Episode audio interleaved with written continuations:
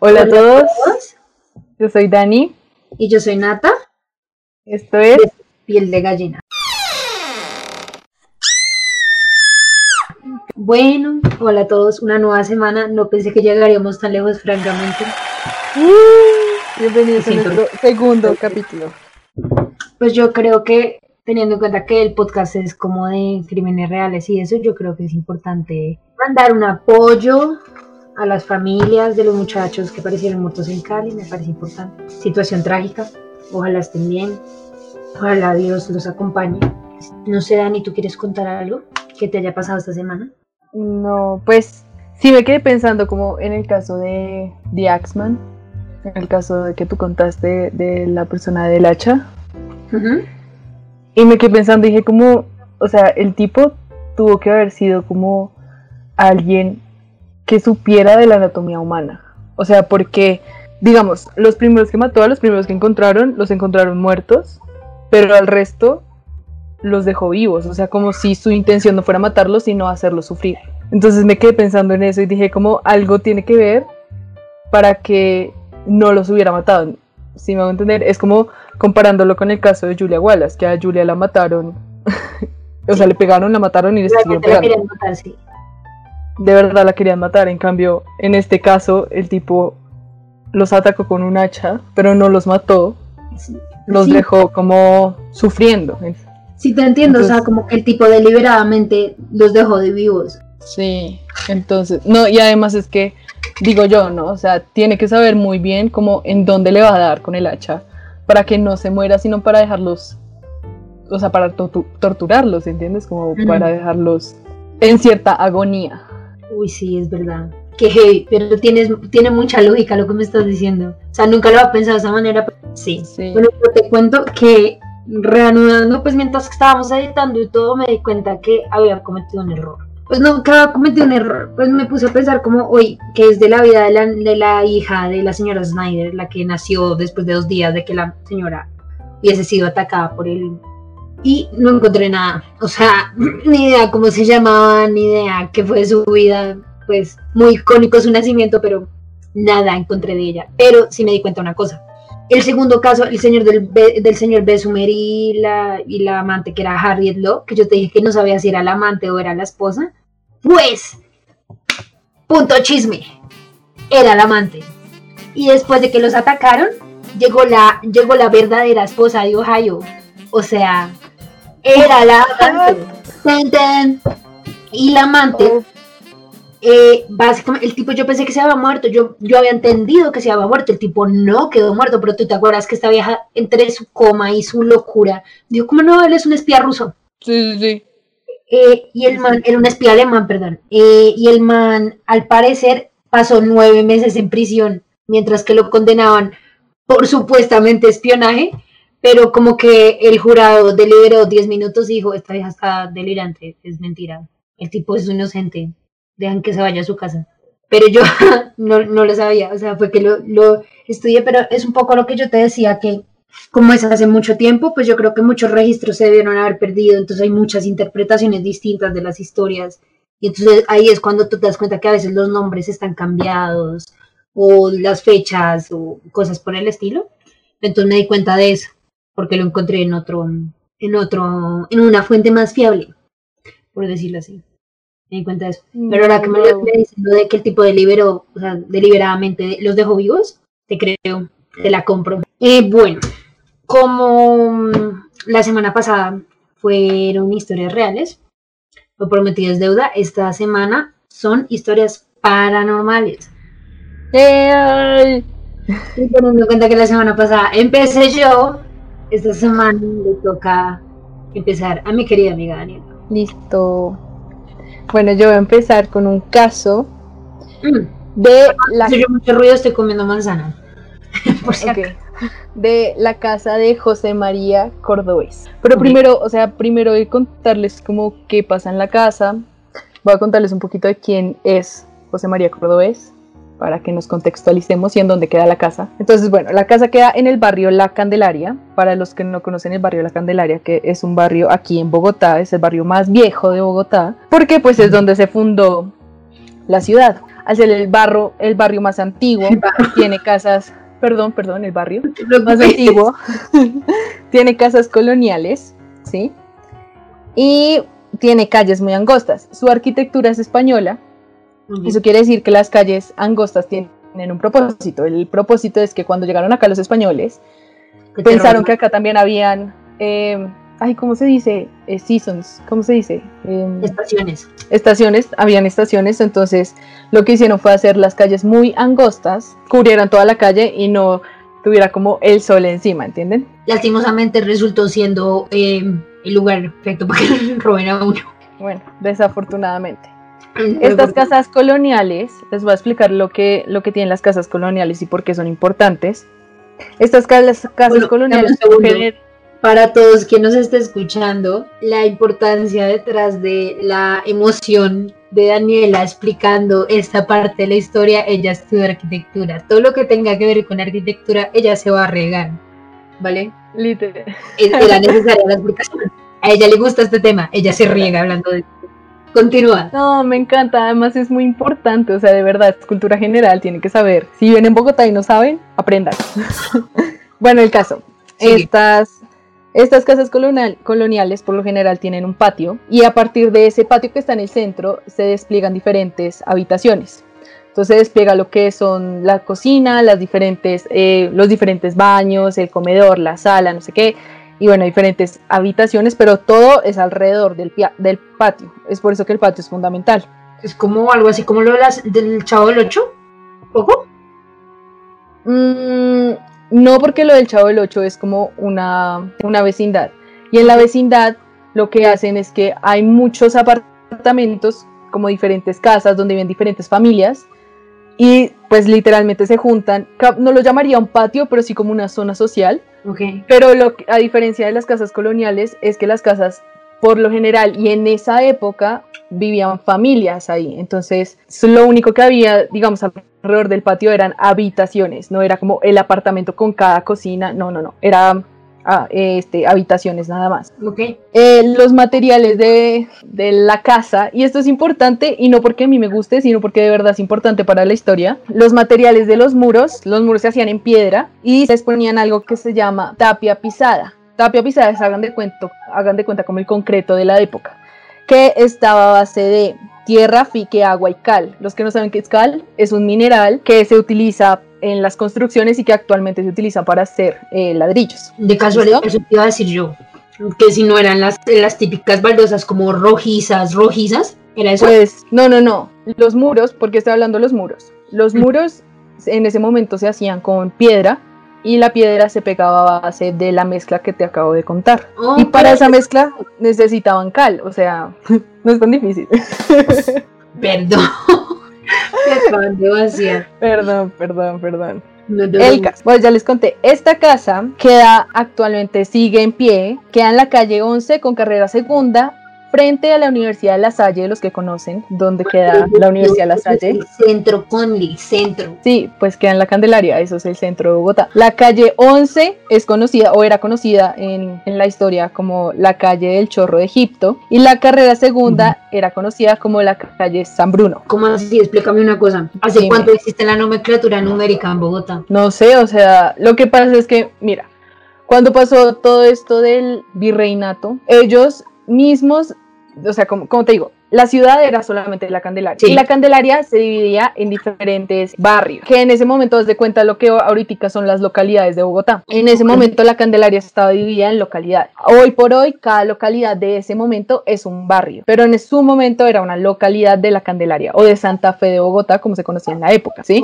El tipo que mandaba en la ciudad le dijo a los otros que mandaban en cada barrio que tenían que nombrar cada una de las calles. Y es muy interesante porque cada nombre que tiene la calle tiene que ver con una historia que la gente o que digamos la cultura bogotana de ese entonces se aferró a, ¿entiendes? O sea, pasó algo importante para que la calle se llamara así. Entonces toda calle tiene su historia detrás, ¿sí me hago entender? ¡Qué genial! Es, es muy bueno, de hecho de hecho, bueno, no sé si quieres, después de que te cuente la historia de la casa, te puedo contar otra historia que está buenísima, que es más de la, de la cultura bogotana de esa época y de lo que dicen, es como una leyenda y bueno, en fin. Yo me divierto con esto, sí, tú regate, no por Y está buenísimo, a mí me encanta. Entonces, eso era lo que pasaba con las calles, por eso las calles tienen un nombre diferente que el de ahorita porque ahorita Bogotá está literalmente con la nomenclatura numérica desde hace no sé cuánto tiempo, la verdad. En fin, solo te voy a contar la historia.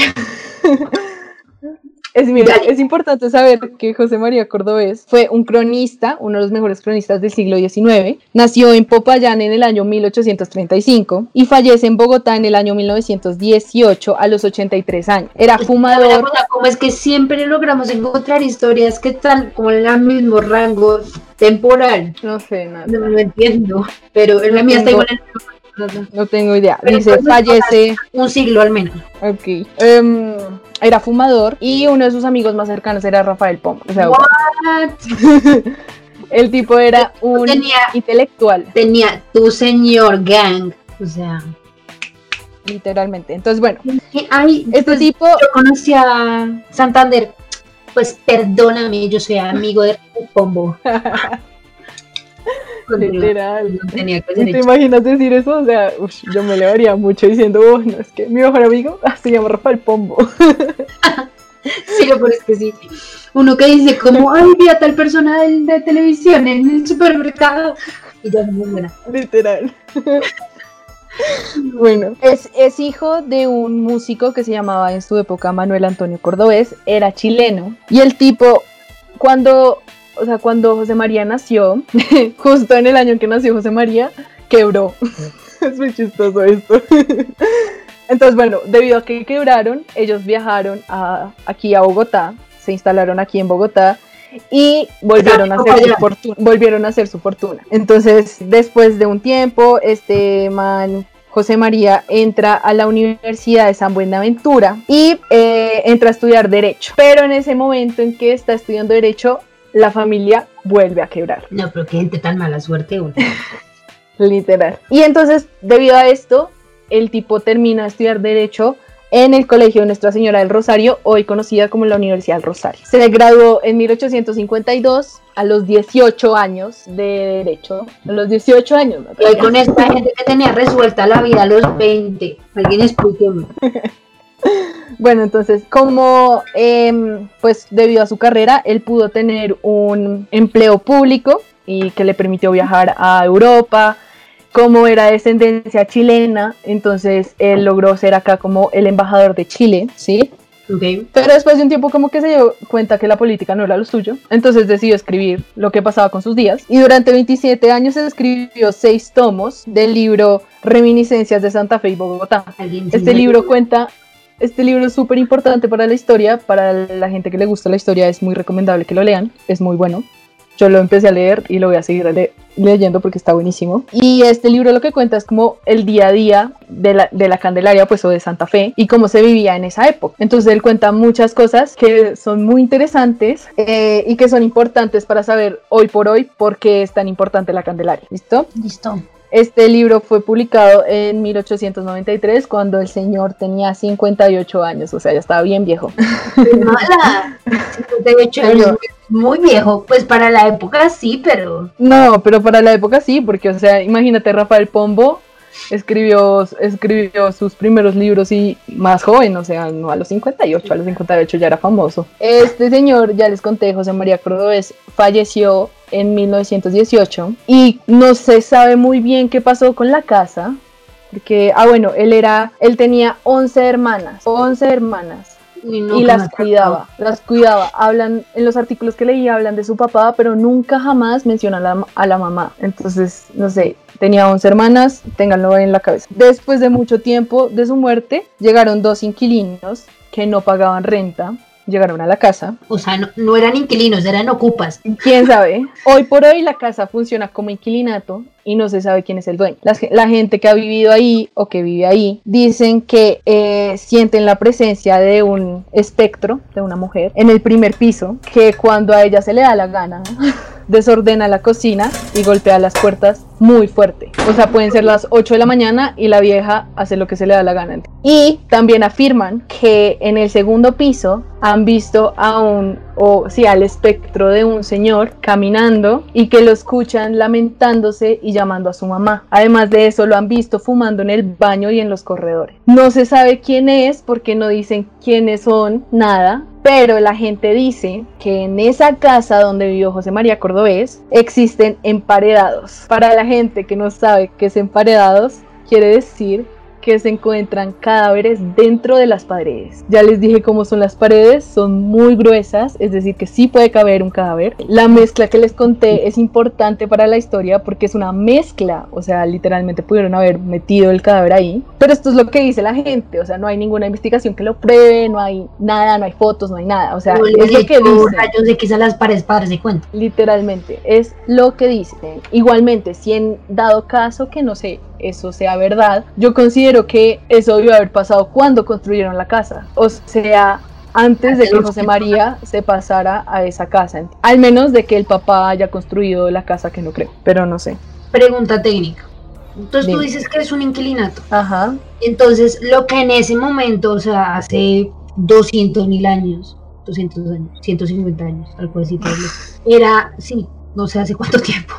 Para entonces era como cada una era habitaciones, como ahora es un inquilinato, pues las habitaciones ahora son como los cuartos de cada inquilino o algo así. Sí, o sea, un inquilinato, un inquilinato, sí, claro, un inquilinato funciona así. O sea, hay una sala social como funciona toda casa, que es sala, comedor, cocina. Y el resto de las habitaciones son cuartos. Y el resto son, son, habitaciones. Hay algunas habitaciones que tienen baño propio, hay otras habitaciones que no tienen baño, entonces el baño es compartido. Eso es un inquilinato, eso puede ser una pensión también, pues llamada pensión. ¿Y la, la casa ha sido restaurada alguna vez? No sé, Nata, o sea, la verdad es que no se encuentra mucho, pero yo no creo, o sea, con lo que yo o sea, yo he pasado por ahí y es una de las casas que está como más intacta, añadida a la época, mejor dicho, me hago entender, como que no ha tenido gran cambio. Okay. Lo que pasa es que, a ver, le contamos a la gente, estas casas son patrimonio cultural y estas casas es muy difícil que las intervengan. Es muy difícil, casi imposible que las intervengan. ¿Por qué? Porque las leyes aquí en Colombia como que protegen mucho el patrimonio, tanto así que puede estar en ruinas, pero si es patrimonio no le puedes hacer nada, ninguna remodelación ni nada, porque eso ya es dañar el patrimonio. No la puedes restaurar, sí, sí, solamente la puedes restaurar si este, la alcaldía te lo permite, si no, no puedes hacer absolutamente nada.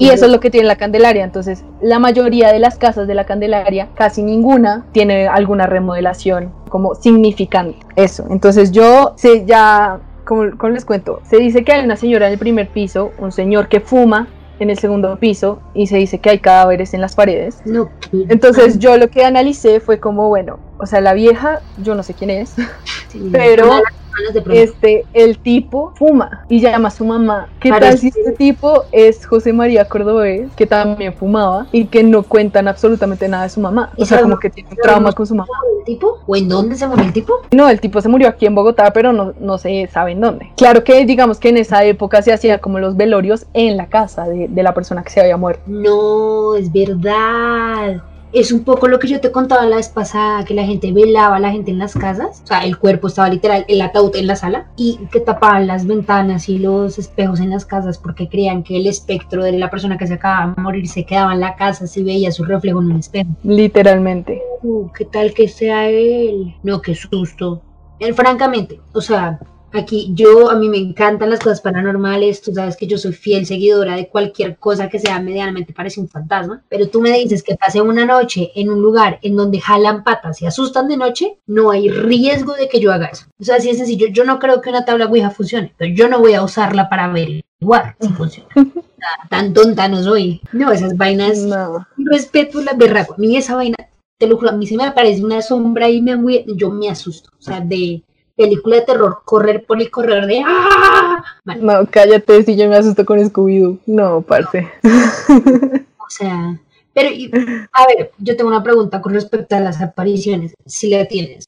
cuando se le aparece en el tipo fumando, o sea, ¿se aparece como, como yo te estoy viendo a ti en este momento o, se ve como, como difuminada una sombra? Ni Mira, no, lo que, lo que dicen es que, digamos, por ejemplo, la del, la del primer piso, sí, como que es como una sombra, o sea, que está toda negra y se alcanza a definir como una mujer porque pues la gente la ve y la asimila a una mujer. Ok. Pero al tipo, la verdad es que no, no dice gran cosa. Dicen que es un- es- se escucha a un tipo lamentándose y gritando por su mamá. Creen que es un hombre por la voz. Claro, por la voz. Y entonces supongo yo que han visto algo y como ya han escuchado el espectro, ¿entiendes? Como lo asimilan a un hombre, algo así tiene que ser. Pero no, o sea, es que no dicen en ningún artículo Pues si cómo me son. como- como- fumando, pues yo me imagino que lo ven vivido, ¿sabes? Sí, yo, yo también. Pero como te digo, o sea, hay, debe haber gente que lo ha escuchado y debe haber otra que lo ha visto. Qué susto. No es, no es que los mismos que lo hayan escuchado lo hayan visto, sino pueden ser personas diferentes. O sea, uno lo escuchó y el otro lo vio. Yo qué sé. Ok, sí. Debe tener como un rango de movimiento importante esa casa, o sea, yo no me quedaría mucho tiempo. No, no, no, no. No, yo tampoco. No, yo tampoco, por Dios. Qué miedo. O sea, creo que también asusta y me asusta más la idea de que sea un inquilinato, ¿entiendes? O sea, que la gente todavía viva ahí. No, y O sea, además yo sería chévere como... teniendo en cuenta la zona, debe ser un inquilinato y, mm, a ver, no tengo ni idea, pero tú misma dijiste que está cerca de una universidad y esa zona, hay muchas universidades medianamente cerca, lo que se puede decir cerca en Bogotá. Entonces yo creo que pueden haber más de un estudiante que está viviendo ahí porque no es de la capital y está viviendo ahí para poder llegar fácil a la universidad. Pero pues igual Totalmente, al primer semestre, diga como, eh mamá, busquemos otro lugar. totalmente. No sé si alguien nos está escuchando y conoce a alguien que haya vivido ahí o que viva ahí. Sería muy interesante que nos contaran la historia, a ver si ha escuchado algo Sí, definitivamente. o ha visto algo de eso, ¿no? Ush, no. Oigan, sí, si alguien nos está escuchando y ha tenido su momento paranormal en la vida, por favor, cuéntenos. A mí me encantan esos temas. No, qué susto. Sí, yo, yo no duraría ahí una noche entera.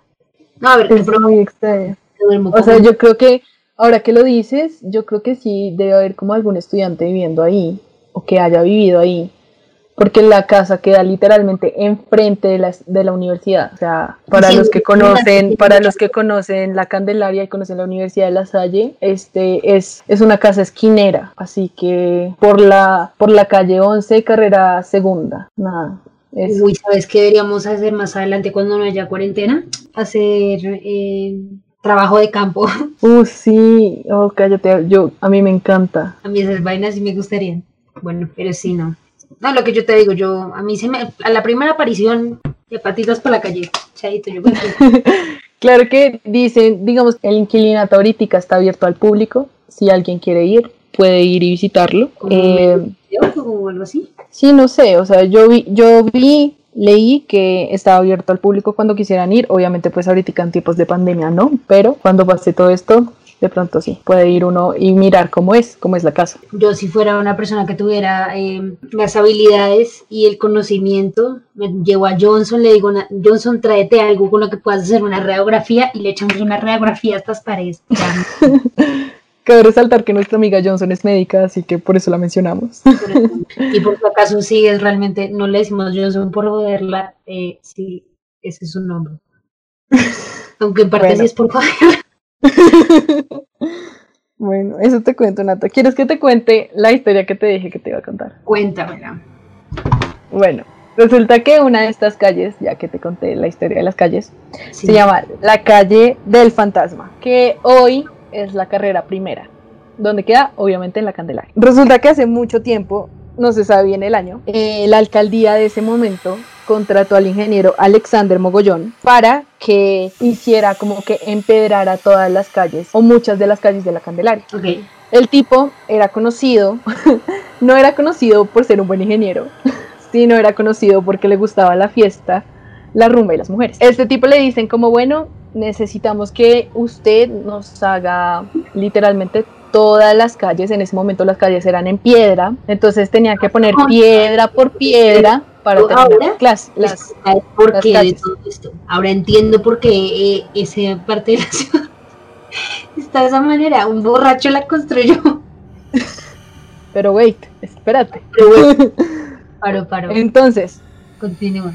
resulta que a este tipo le dijeron que tenía que construir esas calles y que además de eso le iban a dar un plazo de seis meses, le iban a dar la maquinaria necesaria y le iban a dar, a dar algo de dinero adelantado. Este tipo se bebió todo lo que le dieron, todo, o sea, absolutamente todo, no le quedó ni un centavo. El día antes de entregar, de que tenía que entregar, de que se cumplían los seis meses, el tipo dice, bueno, ahora qué voy a hacer. Dicen que lo que hace el tipo es que invocó al demonio y hizo un pacto con el demonio. Le dijo, bueno, mi alma, a cambio de que usted me ayude a poner piedra por piedra de, de, las calles, la única condición es que no puede faltar ni una sola piedra de las calles. Si falta una, de una sola piedra, no hay trato. Entonces el tipo dice, bueno, el demonio, el diablo va a hacer mi trabajo, yo me voy otra vez con las mujeres. Y después, bueno, ese día se fue con las mujeres normal. A la mañana siguiente, el demonio le dice como, bueno, oiga,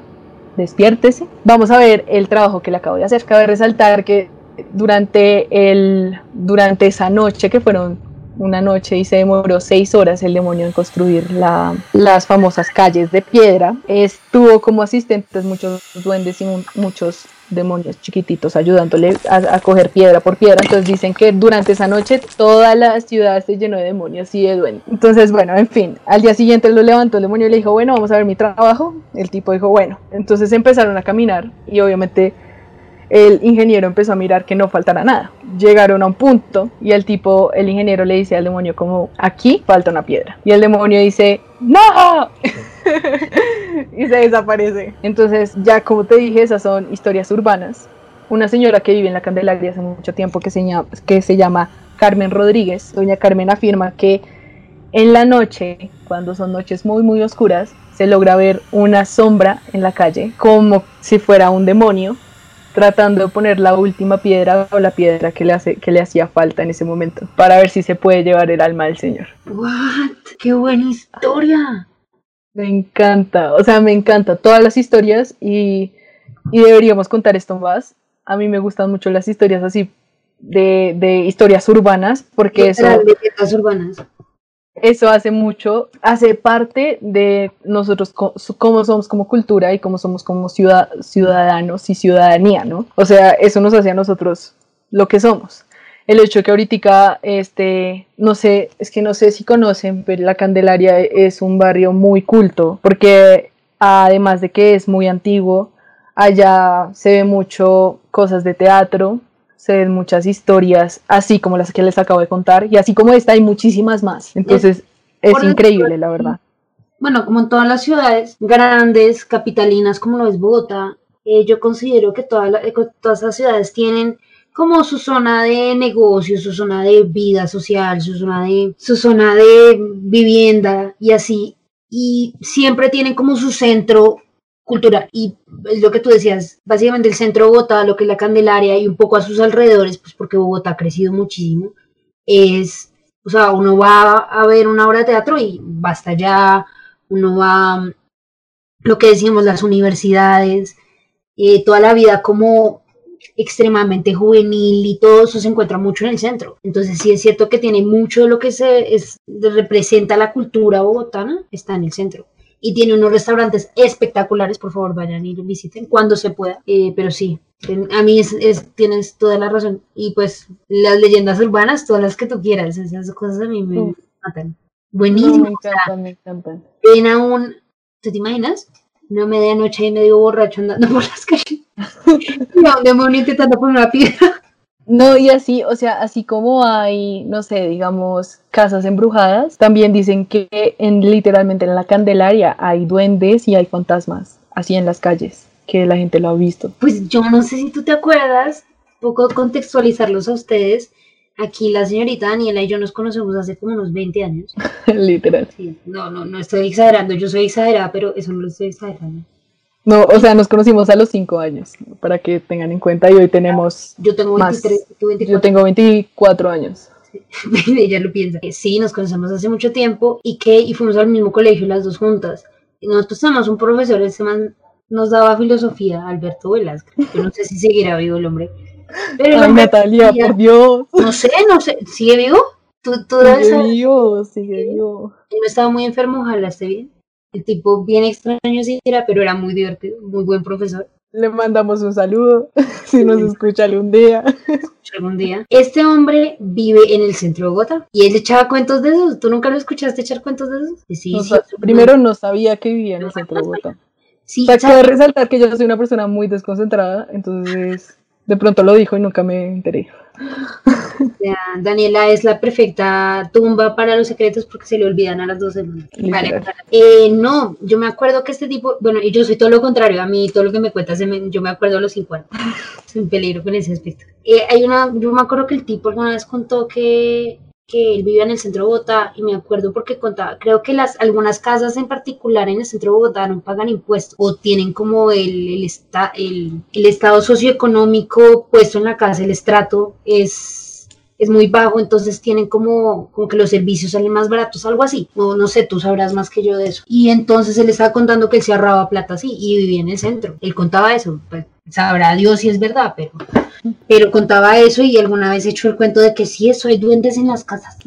Pues, que mucha gente, mucha gente que dice eso. También hay una historia que es muy interesante, que en algún día la vamos a contar, que es este el duende Baltasar. ¿Sí, ¿Sí has escuchado del duende Baltasar? No. Sí, y, y, lo han visto y todo. Es, es, muy interesante, la verdad. Pues también es que el, el centro de Bogotá lo que pasa es que es de las lugares y las construcciones más viejas del país. O sea, estamos hablando de que la Universidad del Rosario tiene más años que Colombia como país constituido. O sea, son lugares muy antiguos. Entonces, pues... o sea, la verdad es que hay las historias que ustedes quieran. Y digamos, para mí, lo que es el centro de la ciudad o la Candelaria y todo, por sus historias, para mí es mágico, ¿entiendes? O sea, para mí es el paraíso ir allá, me encanta. me fascina, es muy, muy chévere. A la gente que no conoce la Candelaria, por favor, vayan cuando puedan. Es muy interesante, es, es muy bonito, es, es, muy, es muy como impresionante que hace tanto tiempo pudieran hacer cosas como, no sé, la iglesia de la Plaza Bolívar, o pudieran hacer cosas como, no sé, una simple casa, ponerle dos pisos, cultural, o, o hacerle, claro, literal, o hacer balcones de madera y que el balcón sea como de figura redonda. O sea, eso en la época era como wow. Sí, es verdad. De verdad. Y es, la verdad es mágico. O sea, es, es una de las razones. A mí, yo he viajado muchísimo, gracias a Dios. Y, hay una cosa que yo agradezco mucho de haber viajado tanto y de en este momento poder amar a mi país de la manera que lo quiero. Porque hay una cosa que es indescriptible y es que no importa cuánto viaje, siempre voy, siempre que vuelvo me voy a enamorar un poco más de mi país me pasa eso a mí. Pero hay una cosa que es lo que dice Daniela y es cierto, y es que hay ciertos lugares en el mundo, y, todo país lo tiene, toda ciudad lo tiene, y es ese, ese lugar que tiene tantos años que tú no te alcanzas a imaginar, pero tú entras ahí y sientes el peso de la historia, de todo lo que ha pasado, de, de que tú estás en un lugar que, por ejemplo, no sé, pararse en la Plaza del Bogotazo, uno dice como tanta historia ocurrió en este momento, en este lugar, esa gente caminó por donde yo estoy caminando. Es, es impresionante. Son cosas que a mí me fascinan, la verdad. Me gustan muchísimo. Y bueno, continuando con mi historia, que también es de un poco, un poco lo que estamos hablando de que es históricamente relevante. Voy a hablarte de un lugar que también es patrimonio histórico cultural del país. Eh, vamos a irnos a 1815 en el Cerrito, para alguien que necesite eh, ubicación geográfica, estamos hablando de un municipio cerca de Palmira, en el Valle del Cauca. Entonces vamos a hablar de una hacienda que se llama la Hacienda El Paraíso. Quien es muy fan de la cultura mm, escrita sabe que la Hacienda El Paraíso fue el lugar en donde se inspiró eh, la novela La María de Jorge Isaacs. Entonces, bueno, esta hacienda fue construida por un tipo que se llamó Víctor Cabal fue construida entre 1815 y 1828. Estamos hablando de una época en que en Colombia todavía era legal la esclavitud. Entonces la hacienda definitivamente fue construida con sudor y sangre eh, negra africana.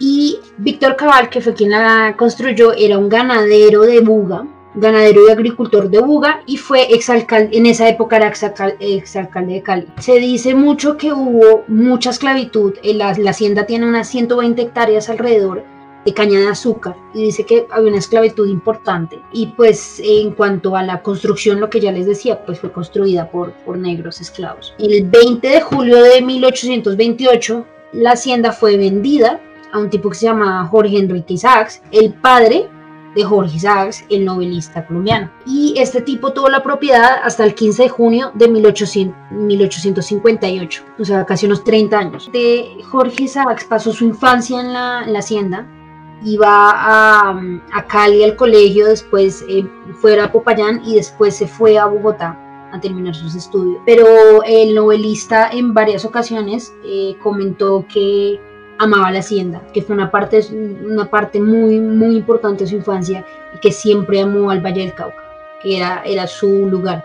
Y de hecho él muere en Popayán, él no muere en Bogotá, a pesar de que después de irse duró mucho tiempo en Bogotá. Siempre quiso devolverse porque era como close to his heart. De ahí en adelante, del 58 en adelante, tuvo demasiados dueños como que la vendieron muchas veces, no se sabe bien quién la tuvo, pero en 1953, o sea, un siglo después, fue adquirida por el departamento del Valle del Cauca. Entonces era, el gobierno la, adquirió y tuvo una restauración en el 54. El, el, siguiente año empezó una restauración y el arquitecto encargado de restaurarla fue Luis Alberto Acuña. Y el 30 de diciembre, esto no lo entendí bien, lastimosamente el país carece de historiadores, entonces pues hay como muchas fechas que no están muy claras, digamos por ejemplo los años varían a veces dos o tres años. Entonces según algunos lugares me, me decían que el 30 de diciembre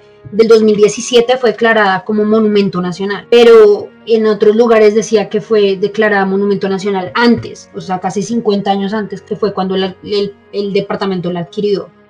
Lo que te digo, no estoy muy segura en qué año ocurrió, pero hoy por hoy es monumento nacional. Y hace un tiempo hace un tiempo ya, hace bastante, es museo. Entonces tiene abierta al público, creo que cuestan 10 mil pesos colombianos la, la entrada. Y una de las personas que hace los tours es una señora que se llama María Ángela Sinisterra. Esta señora es parte del monumento, lleva 25 años trabajando allá, se sabe la María de Jorge Isaac se la sabe en memoria. La mujer ama el lugar. Y en varias ocasiones eh, ella ha dicho que cerrando el lugar ella siente la presencia estar, ahí. No se sabe qué presencia, pero siente una presencia estar ahí. Y, dice que ya, ya convive con ella y vive con ella. Un poco tema estructural, yo no voy a ser tan accurate como mi querida amiga Daniela, porque yo esas vainas no sé. pero, a ver, la, la hacienda es colonial, entonces es como igual, tiene un patio interior, pero no tiene construido completamente alrededor del patio, sino solo es como una L. Tiene cuatro cuartos, un estudio, una sala, un comedor y un oratorio. Bueno, la cocina y el patio interior. Y atrás, como atrás de los cuartos, hay una habitación pequeña que es la habitación en donde dormían los esclavos más allegados a la familia en, ese entonces. Eso y tiene como otra habitación como debajo de las escaleras, una vaina medianamente inhumana, lastimamos. Cosas importantes, un poco las contextualizo en la historia de la María. La María se basa en parte en hechos reales y en parte no en hechos reales, porque Efectivamente, Jorge se vuelve el personaje de Efraín en la historia. Y María tiene el mismo nombre de su personaje real. María era la prima de Efraín y ella vive con ellos porque su mamá muere de epilepsia. Y realmente la historia va alrededor de una historia de amor entre María y Efraín, que lastimosamente se ve sesgada no sesgada, sino se ve culminada por la muerte de María prematura por una enfermedad congénita. En la vida real, la historia de amor no existe, pero María sí existió y lastimosamente sí muere más joven por, por la enfermedad congénita. Y justo la, la habitación de Jorge y la habitación de María eran habitaciones opuestas. Entonces el corredor principal donde están las habitaciones, una habitación que al final y la otra habitación que al otro lado. Y en la habitación de Jorge se dice en la historia que María, para expresarle su amor a Jorge, siempre cortaba flores, rosas específicamente, de los rosales y le llevaba a poner rosas frescas. Entonces la señora María Ángela Sinisterra, que te estoy diciendo que es la señora que hace los tours, lleva 25 años trabajando allá, todas las semanas le pone flores frescas en la habitación a, a Efraín, a Jorge. Eh, ¿Qué más se cuento? A partir de 1852 en el país se se acabó la esclavitud, entonces se cree que la novela, porque en la novela se menciona la esclavitud, se cree que la novela fue antes de ese momento, que encaja perfecto con la juventud del poeta Jorge Sachs. Y eh, bueno, creo que ahí ya cabe un poco de historia. Por aquello de que estudié mucho del Valle del Cauca lo de Cali, fue que lo, que les mencioné lastimosamente los muchachos que aparecieron muertos. Entonces, pues por eso que me lastimo. Yo no sabía eso, Nata. Sí, muy terrible. O sea, yo lo leí, pues porque estaba viendo noticias, mi mamá también me lo, me lo comentó.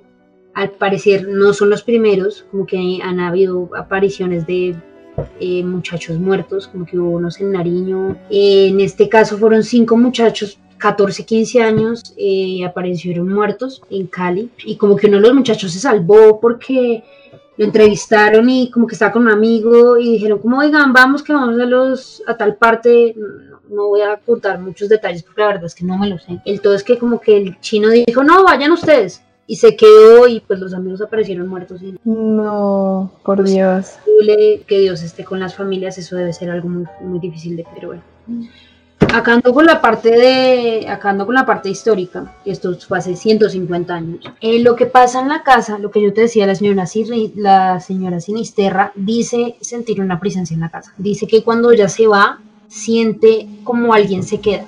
Siente como alguien la acompaña a la salida y se queda. Y dice que es algo con lo que ya ha aprendido a vivir. Ahora, yo no sé si ustedes sean familiares con el programa de Ellos Están Aquí. A mí me encanta, me da mucha risa lo gallina que llega a ser Rafa en ese programa. Yo sería igual que a mí me mueven media silla y como ¡Ah! y salgo de ahí corriendo. No lo pienso dos veces. Pero entonces en el programa, ellos, para contextualizarlos un poco con lo que hacen en el programa, es ellos entran en la noche, a veces entran como de a grupos de a dos, a veces entran solos. En este caso, estos psicópatas, hay que estar muy loco para hacer, entran solos y tienen una base en donde están todos los demás con luz, con linternas, hablando entre ellos, tomando tinto, mientras que el otro se va solo a la casa embrujada. Es estar mal estar este, Por Dios. Y eh, normalmente ellos tienen como una base más cerca, pero en este momento como no hay casi nada alrededor de la hacienda como tal, bosque, pues entonces tienen eh, la central la tienen como a 50 metros en otra construcción. Entonces tipo los, en la primera es una vieja que se llama Aida. Esa mujer tiene temple de acero a esta mujer la empujan y es como, ah, me tocaron. Por Dios. No encontré muchas, muchas como detalles de lo que otras personas han vivido, más allá de lo que les digo la señora Sinisterra, entonces por eso les estoy contando lo que vi en Ellos Están Aquí. Aida entra al lugar, me encanta la cara de susto que tienes en este momento. no sé qué va a pasar. Eh, ellos entran con eh, cámaras de movimiento cámaras de temperatura y cada, cada cual tiene como una cámara en cada hombro, una cámara que apunta hacia adelante y la otra apunta hacia atrás. Y entra Ida, empieza a caminar por las habitaciones y empieza a decir como estoy sintiendo como alguien que me está persiguiendo. O sea, lo siento, alguien en esa habitación, no sé qué. Yo ya me habría ido, sin discusión, y entra al patio interior. Desde el patio interior es donde apunta la cámara térmica. Entra, se va caminando y dice, estoy sintiendo una presencia, no sé qué. La cámara térmica, obviamente, para los que saben, muestra la temperatura en calor amarilla y la temperatura fría la muestra como más hacia el azul. Entonces, obviamente se muestra la casa y las paredes, como es, como es una construcción colonial, son construcciones que las paredes, tú me corregirás si me equivoco, Dani, las paredes reciben mucho calor. Entonces son paredes que durante la noche no están heladas, sí se enfrían, pero pues mantienen un poco el calor. Entonces son temperaturas que no se ven azules en la cámara, sino que se ven un poco naranjas, por decirlo así. Sí, ok, está bien. Y, entonces obviamente se ve la figura de Aida pasar en rojo vivo, pues porque es una figura que claramente está caliente. Ella pasa por una ventana, dice, siento que alguien me está persiguiendo, sigue por el corredor y en la ventana se ve claramente una sombra completamente azul. Se ve moverse y desvanecerse. Y eso no es como que capte una onda de viento. O sea, es, las cámaras de temperatura no captan ondas de viento. Captan si es como un humo, pero... O sea, pero entonces es, o sea, es una presencia que se siente pero que no se ve. No se ve, pero no se ve al ojo humano, pero lo ve la cámara térmica. Lo ve como una, como una mancha azul. O sea, lo que sea que estaba ahí estaba enfriando el aire en ese punto espacio. Y se ve una cosa que no queda como, ok. Pero en la cámara de ahí, en la cámara que lleva en la parte de atrás, pues porque ella ya pasa por ahí, no se ve, no se ve nada. Luego ya sigue dando vueltas, caminando, no sé qué, la, la, la. Y entra a una habitación en donde tiene que bajar unas escaleras para seguir en el corredor interior de la casa. Y bajando las escaleras se ve como la cámara que le graba la cara, se ve perfecto como la cámara que tiene en el hombro se cae. O sea, pero como si le cogieran el hombro y le hicieran. Y uno dice como, ok. Y, y súper tranquila. Allá le movieron el pelo. Sí. Algún no, y me quitó la cámara. Y yo como, yo ahí ya estaría como, chao, me fui. no, en este momento mi corazón está como... O sea, yo Mis manos están respirando. me está sudando aquí el susto. No te creo. No, no me llega a pasar eso. Me muero, Natalia. me estoy quedando ciega. Porque siempre hacemos, lo hacemos en un horario en el que yo me quedo ciega con el sol. Sí, le botan la cámara.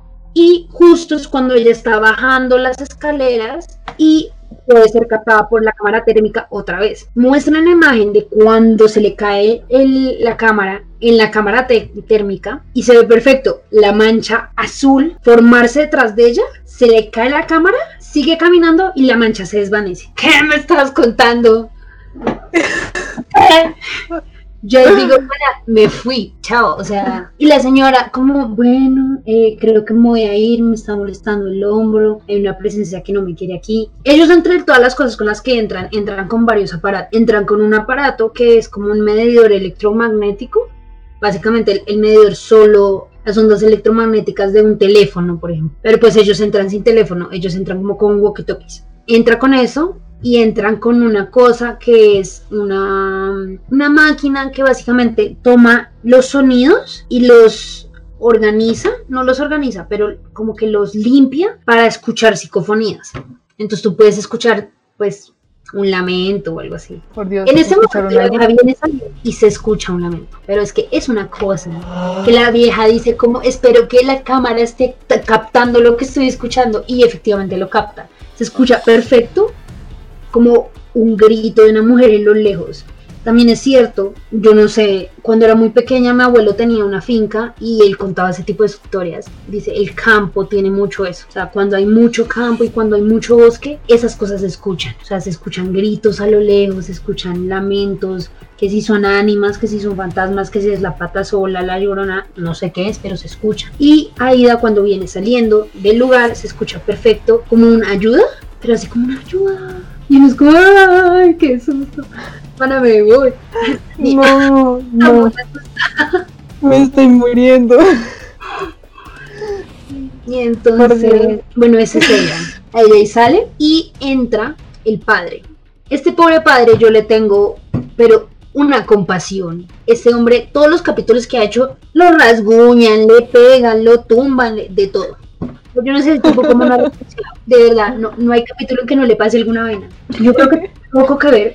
Tomamos agua al tiempo. Yo creo que tiene eh, con el tema de que al ser un padre católico representa aquello que muchas ánimas de carácter negativo odian o aborrecen de cierta manera. Entonces es como eso que representa lo que no quieren y por eso es atacado tan a menudo. Pero sí, ese man, yo no sé cómo es que no se ha mamado de que le peguen, lo tumben, lo... Este padre entra y empieza a hablar y empieza a decir como, oigan, ¿dónde está? No sé qué. Bueno, vale aclarar que Aida, no sé qué tipo de conexión espiritual tiene, pero al parecer es como sensible a esas cosas. O sea, que eso explicaría su carácter ella es más tranquila, pues porque está acostumbrada a las ánimas, o sea, está acostumbrada a que aquello que no está en este mundo, pero está en este plano, se comunique con ella. Mi perro está oliendo. Y entonces eh, el padre no tiene ningún tema de conexión, pero pues yo creo que cualquier ser humano que esté en esa situación siente o puede llegar a sentir que no está solo, suponiendo que haya algo más allá y esté dando vueltas en la casa con uno, yo creo que eso es un tema que se puede sentir. Un poco lo que le pasa al padre en ese momento. Él dice, yo siento que hay alguien acá conmigo. Por favor, muéstrese. por favor, toque alguna de las campanas, mueva algo, cuénteme qué necesita, qué pasa. padre va dando vueltas y entra a la habitación de los esclavos, cosa que yo digo como, ¿por qué? ¿Por qué? Pero bueno, entra y se empiezan a escuchar un poco de psicofonías, un poco murmullos, un poco se entiende entre las palabras que se entienden lo que dice, que uno queda como, no, yo me voy. Se escucha primero maldito, perfecto, se escucha perfecto. Yo en ese momento estaría, pero orinándome el susto. yo me estoy orinando el susto aquí. Después, cuando él sale de la habitación, se escucha un lamento que dice, vuelve. Yo ahí ya estaría como, no voy a volver a ninguna parte, chao. Y se escuchan susurros, perfectamente se escuchan en la cámara, el, el como si alguien estuviera como hablando entre dientes, muy suavemente, pero no se entiende nada lo que dice. Más adelante entra el padre a otra habitación, a la habitación más, creo que a la habitación en la que pasa es la habitación más grande, que es la habitación de la mamá de Jorge Isaacs. Entra a la habitación y siente la presencia. Él dice, yo siento que alguien está acá conmigo muestres y la cámara, las dos cámaras que lo captan a él, captan el momento en que la cortina se mueve como si alguien le pegara la cortina así. Yo así como, ok, mi, mi, cerebro lógico racional pensando, fue el viento. Ajá. ¿Cierto? Sí. Pero el pana, el, el, el pana, el padre, dice, yo siento que alguien está acá, por favor, hágase, hágase presente, muestres. Y ahí es cuando uno no entiende lo que pasa, pero la cámara se va al piso y sonido. Y el padre, de pronto se para, agarra la cámara y dice, no me logro parar, voy a llamar a la central. Y dice como, estos espíritus cabrones tomaron al padre. pues, de verdad, el tipo le cuesta pararse porque además el padre no es un tipo muy delgado, es un tipo pesado, o sea, cuesta trabajo tumbarlo. Él dice, yo sentí como quien me empujó los tobillos, como quien me jaló de los tobillos y al piso. Y yo digo, como yo ahí habría salido corriendo, gateando, no me importa. O sea, algo que no puedo ver me tumbó al piso. Yo me muero, pero mal. pero espera, ¿es, ¿es un museo? ¿El museo todavía está activo? O sea, está abierto.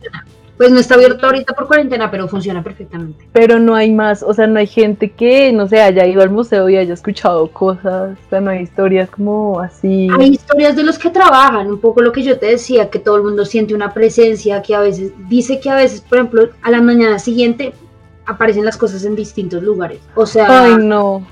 O sea, Ay, no, cállate. Antes de cerrar, dejaron el florero en una esquina de la mesa y cuando volvieron, el florero estaba en la otra esquina de la mesa. no, ya me muero. No, no, no, no. Wow. Una cosa así como medio. Y entonces, bueno, tumban al padre y yo ya digo, como. chao, yo me fui. Ahí, bueno, ahí obviamente llegan de la central todos corriendo como padre, está bien, no sé qué. Yo digo, pobre padre, de verdad, estiman. Todos los capítulos que yo veo, en, en los que está el padre, el tipo, alguna vaina bien rara le pasa. O sea, yo me acuerdo que en un capítulo que hacen del Bronx, al man le rasguñan la espalda. Yo digo, yo ahí, chao. Bueno, ahí van saliendo todos y una de las cámaras que tienen de movimiento se prende. Cuando ya están todos por fuera, la cámara se prende y una mecedora se empieza a mecer sola. Yo ahí me muero. o sea, qué vaina tan terrorífica. Se ve perfecto, o sea, se ve como la última persona, se prende la cámara del fondo del corredor, que están como el lugar donde sale, es como una sala de entrada y se ve hacia el fondo las habitaciones y hacia el fondo en esas habitaciones está una cámara en el piso que se prende cuando alguien pasa enfrente. Entonces ellos ponen la cámara que está grabando, la ponen en un lugar estratégico en el que se ve la habitación por donde pasan al salir y se ve el corredor al fondo de las habitaciones. Entonces se ve al fondo, en el piso se ve eh, la cámara que se prende cuando alguien pasa de movimiento y en la habitación en la que están grabando está la mecedora entonces se ve cómo salen todos y se, se prende la se prende la cámara en el piso y cuando sale la última persona se empieza a mover la mecedora. Yo digo, ¿qué? Yo me muero. Yo me muero. O sea, me da. Pero solo se ve la mecedora moviéndose. O sea, no se, ve. No, no se ve nada dentro de la mecedora. No se ve nada más. solo la mecedora. Pero después, cuando se, para de mover, se ve una sombra en el fondo. Se ve como, como humo negro pasar en el fondo de la cámara.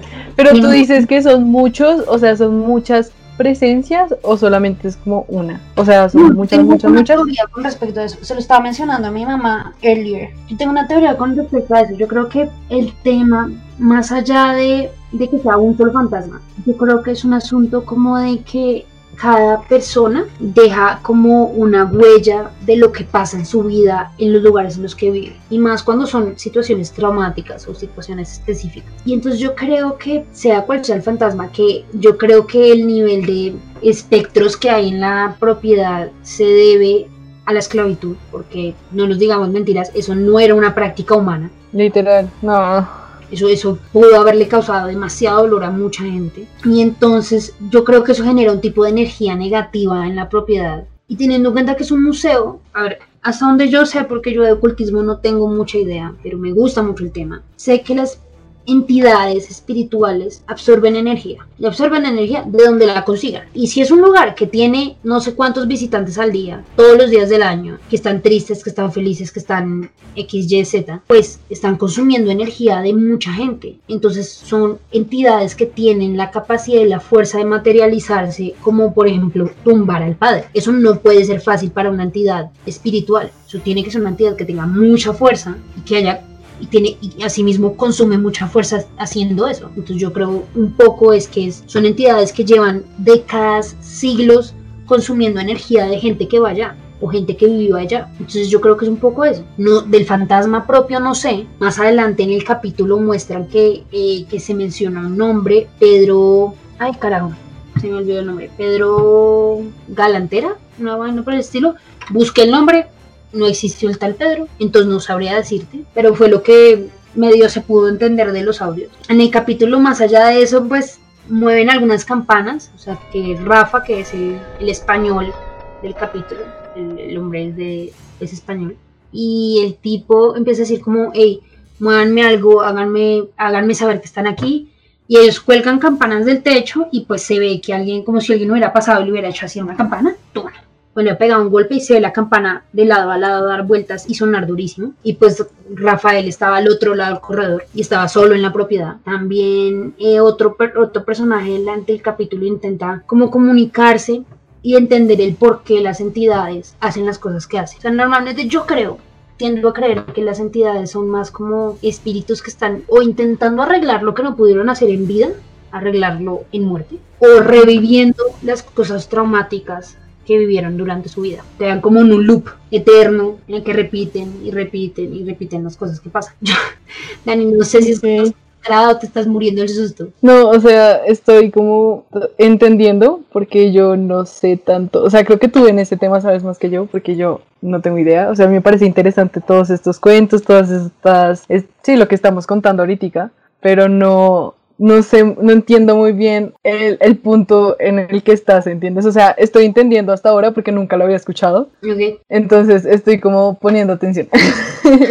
Bueno, pues sí, lo que yo te digo, yo es que a mí me gusta mucho la espiritualidad, en algún momento te lo mencioné, digamos, el tema de los, del ocultismo. A ver, que sí me gusta más o menos saber cómo por divertirme un rato, si se puede llamar divertirse con esto, realmente es asustarse me gusta, pero también tiendo a creer que es un tema que tenerle mucho respeto. Es cierto que tener, hay que temerle más a los vivos que a los muertos, pero pues eso no significa que los muertos te puedan asustar de vez en cuando. Wow. la verdad me parece, me parece muy loco y muy de quitar el sombrero. O sea, me, le quito el sombrero a todos los que estuvieron allá en esa casa y hicieron todo eso. Porque no, yo no sería capaz, cállate. O sea, no, Natalia. No, Natalia, o sea, a mí, no sé, o sea, yo siento un viento acá y así sea el mismo viento, me asustó. ya te asusta con el viento de la Rosa Guadalupe. La Rosa Guadalupe, literal. No, sí, el tema es que, bueno, sale, le pasa lo de la campana, entra un tipo como a intentar hablar con ellos, en este caso intenta hablar con ellos con el medidor de, electro, de electromagnético. Y entonces como que el medidor como que timbra dos veces para, para no y timbra una vez para sí o algo así por el estilo. Entonces empieza a intentar hablar con los espíritus de aquellos negros esclavizados. Intenta entender por qué tumbaron al padre y, a ver, no sé si es, se puede decir que es realmente lo que pasa, pero lo que concluye el tipo es que claramente eh, durante alrededor de la historia se han cometido demasiadas atrocidades en nombre de la iglesia, lastimosamente en la religión ha cometido muchas cosas muy terribles. Y entonces lo que el tipo más o menos intenta entender es que porque se le prende una máquina, una máquina que era como un trapiche más o menos, como uno se le prende pero empieza a sonar como si estuviera sonando, como si estuviera funcionando. Y entonces él como que empieza a comunicarse con los fantasmas entre lo que se entiende más o menos y llega a la conclusión que al parecer parece que algunos negros fueron castigados por un cura por haber hecho algo mal con un trapiche. O sea, esa es la conclusión a la que llegan y entonces claro, como el padre es, es un símbolo religioso, pues se le parece al fantasma, a aquello que odia o aborrece, lo que estamos hablando antes, y entonces pues llega a la conclusión de que esa es la razón por la que tumban al padre. Luego esta otra muchacha... Creo, muchísimo, o sea, si yo, si no sé, si yo hubiera sido esclavo y me hubieran, no sé, maltratado mucho, mucho, mucho, yo creo que hubiera hecho lo mismo. Además que también, o sea, en esa época la Iglesia Católica apoyaba la esclavitud de cierta forma, así que, no sé, yo creo que, no sé, mi espíritu también hubiera hecho lo mismo. Es probable. Yo, eh, yo creo entonces que lo que pasó ahí es simplemente, es historia no, no muy buena, o sea, la parte histórica cultural del tema de la novela de Jorge Isaacs es brutal, es una novela muy buena. Lastimosamente el romanticismo no es de mis corrientes literarias favoritas porque es una mano de gente sufriendo por cosas. Si no, leanse los miserables y me van a creer un poquito. y pues asimismo es la novela, es, es, un poco trágica, pero yo creo que más allá de eso la historia es una historia triste, o sea, es una historia de esclavitud de dura, pero bueno, Ahí básicamente lo que acaba el capítulo es que ellos terminan, ah, se les mueve creo que una cortina otra vez, yo digo es el viento, o sea, si es una cortina digo que es el viento ya. Y cuando están otra vez nuevamente en la sala en la que se les movió anteriormente eh, la mecedora, ellos vienen saliendo y está un muchacho adentro que va a grabar como la salida de todos ellos y una lámpara que está en el techo, que está al menos unos 30-40 centímetros de la cabeza del muchacho que está grabando. Graba perfecto la cámara, el muchacho pasa por debajo de la lámpara y la lámpara como péndulo, de lado a lado de la habitación. Y los que están saliendo, que están siendo grabados, se voltean como, ustedes acaban de ver que se acaba de empezar a mover como un péndulo la lámpara, pero de un lado al otro. Y luego, wow. ya bueno, sí, vamos, rápido termina de grabar. Corte. Corte, literal. No, qué horror. Que yo digo como, a ver, que no tengo ni idea si las imágenes que muestran en los videos de ellos están aquí son reales o no. O sea, que efectivamente todo puede ser un montaje, pero pues a mí me parece bastante real. Yo me la comí completica, pero sí. No, yo también me la acabo de comer completica. como... wow, no. Sí, es impresionante. Yo, de hecho, este capítulo, digamos que la semana pasada dije como, quiero hacer este capítulo, quiero hacer, hablar de este tema porque me fascina. Tengo que admitir que no hay cosa que me encante más que ver el poder que puede tener una entidad que no está en este plano. O sea, el, el decir como miércoles, o sea, están moviendo objetos. Yo quedo así como, wow. O sea, no, no sé si, no, claramente tú no la has visto. Para Cállate, o sea, no, no, yo no la he visto nunca. o sea, no, ya, nada más aquí estoy como que me orino el susto de verdad. Creo que si la veo me orino de verdad. No. Hay una película, hay una película que se llama Poltergeist, no la que es de hace como 5 años, sino la que es de hace como 30 años. Y quienes sepan más o menos la historia, la película está supuestamente maldita y bueno, es una mano rollos de la película. Pero hay una escena en la película muy buena que básicamente les empiezan como a mover las sillas en el comedor. Y entonces la mamá se emociona y le parece lo máximo.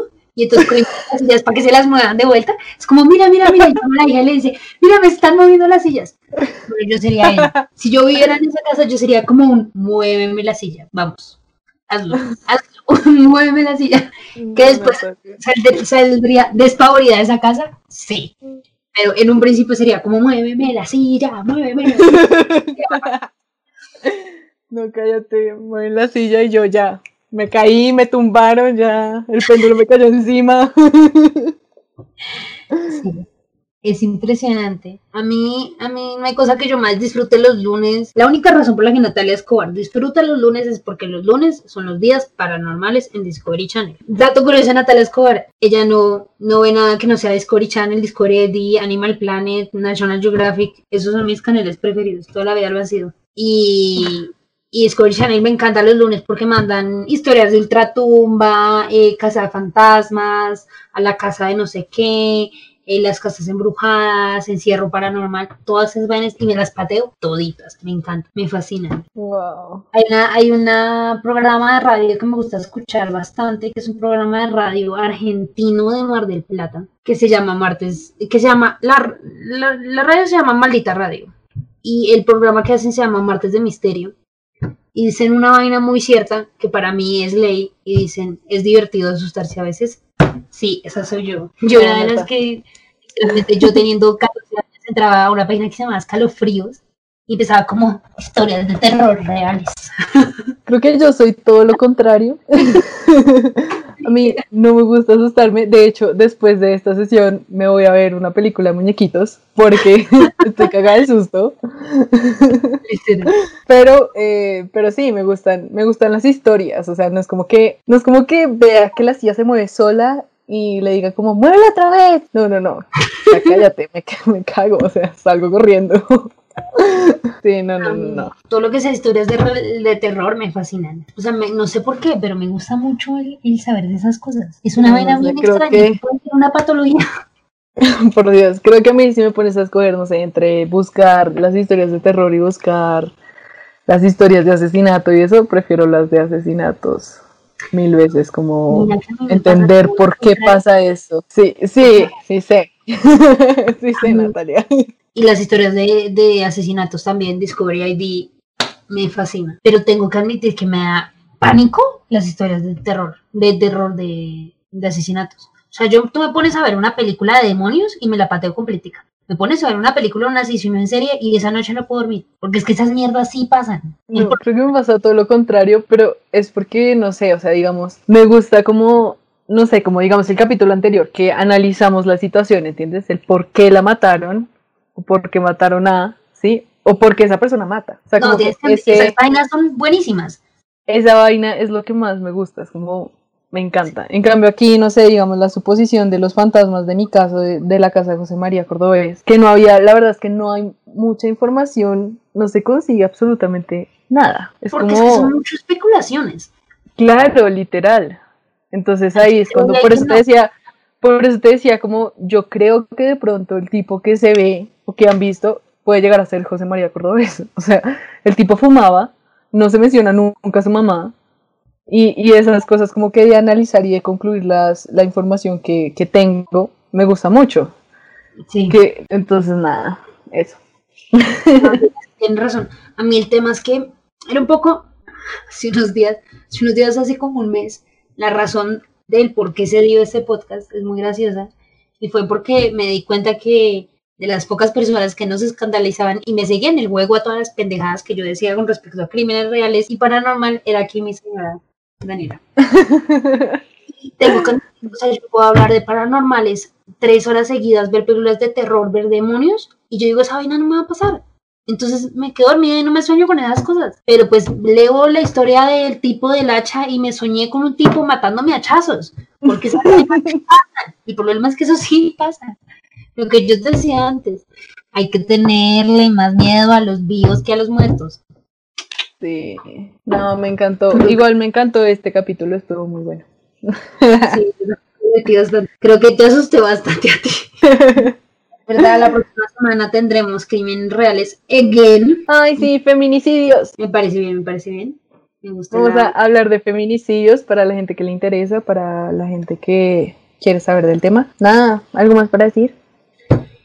No, un poco que muchas gracias por escuchar el segundo capítulo. Espero sea este y sean muchos más. los esperamos la otra semana. Eh, otra vez, nuevamente, si nos quieren comentar su historia, si nos quieren hablar de cualquier cosa, nos quieren decir que somos terribles en esto, lo que ustedes quieran, eh, dejen comentarios en los podcasts, síganos en las plataformas que hay. Em, nuestro correo es gmail.com Estamos abiertos a todo tipo de comentarios y los esperamos la otra semana. Adiós. Adiós. Fue piel de gallina. Bye. Bye.